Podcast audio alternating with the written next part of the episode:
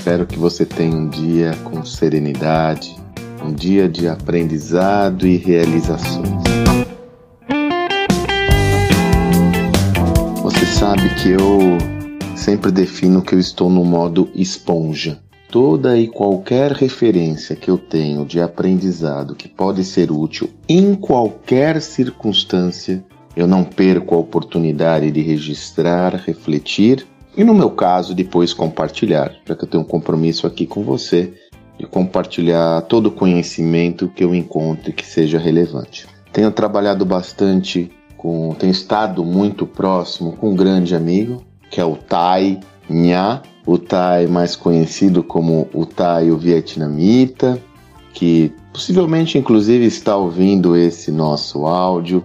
Eu tive a oportunidade de construir o estudo de caso do Tai quando estava no meu sucesso.com, foi aí que eu lhe conheci e o Tai é um poço de sabedoria. É uma sabedoria nata porque a sabedoria advinda das superações existentes na sua própria vida. Uma última conversa que eu estive com o Tai, nós estávamos conversando sobre um programa de conteúdo que ele está criando. O Tai cada vez mais está derivando para compartilhar conhecimento como eu.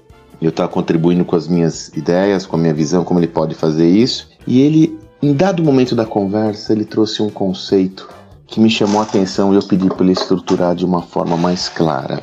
Ele disse o seguinte: Sandro, em situações de muito sofrimento, em situações limite, é importante você ter o primeiro foco na sua autoproteção, para depois você pensar no que está por vir. E uma das estratégias que eu sempre adotei foi criar uma rotina para tirar o foco da dor.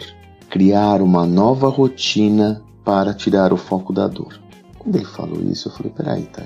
Deixa eu entender melhor esse processo. Como é que você faz? Ele comentou, por exemplo, quando ele estava lá vivendo em albergue. O Tai morou em quando chegou no Brasil, ele ficou morando em albergues no centro de São Paulo, né?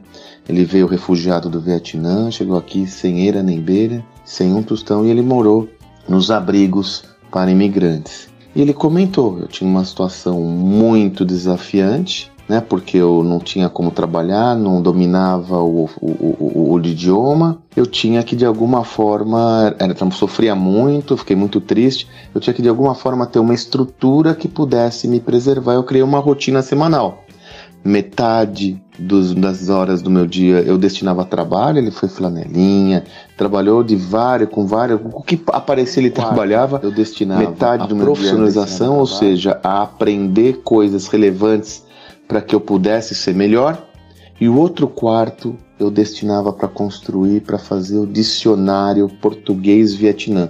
Vocês sabem que o Tai ele Nessa época toda, ele construiu o primeiro e único dicionário português-vietnã que existe no Brasil. Não havia esse dinossauro, esse dicionário. Eu tenho a honra de ter até uma edição aqui em casa que ele me presenteou. Ele fez esse dicionário já que ele percebeu que não havia como aprender em português de outra forma. Olha que voluntarioso. Dessa forma, ele mantinha a cabeça dele ocupada nessas três frentes. Mantendo a cabeça dele ocupada nessas três frentes, ele tirava o foco da dor e lhe protegia, lhe dava uma dimensão de que estava construindo algo relevante para a partir daí, a partir do momento que ele estivesse sólido, consistente, ele começava a já articular o futuro. Porque quando nós estamos imersos em muita dor, em muito sofrimento, muitas vezes nós não temos a capacidade, a condição de enxergar um palmo à frente do seu nariz a, a, as ideias negativas, as preocupações acabam populando a sua mente, poluindo a sua visão e você não tem,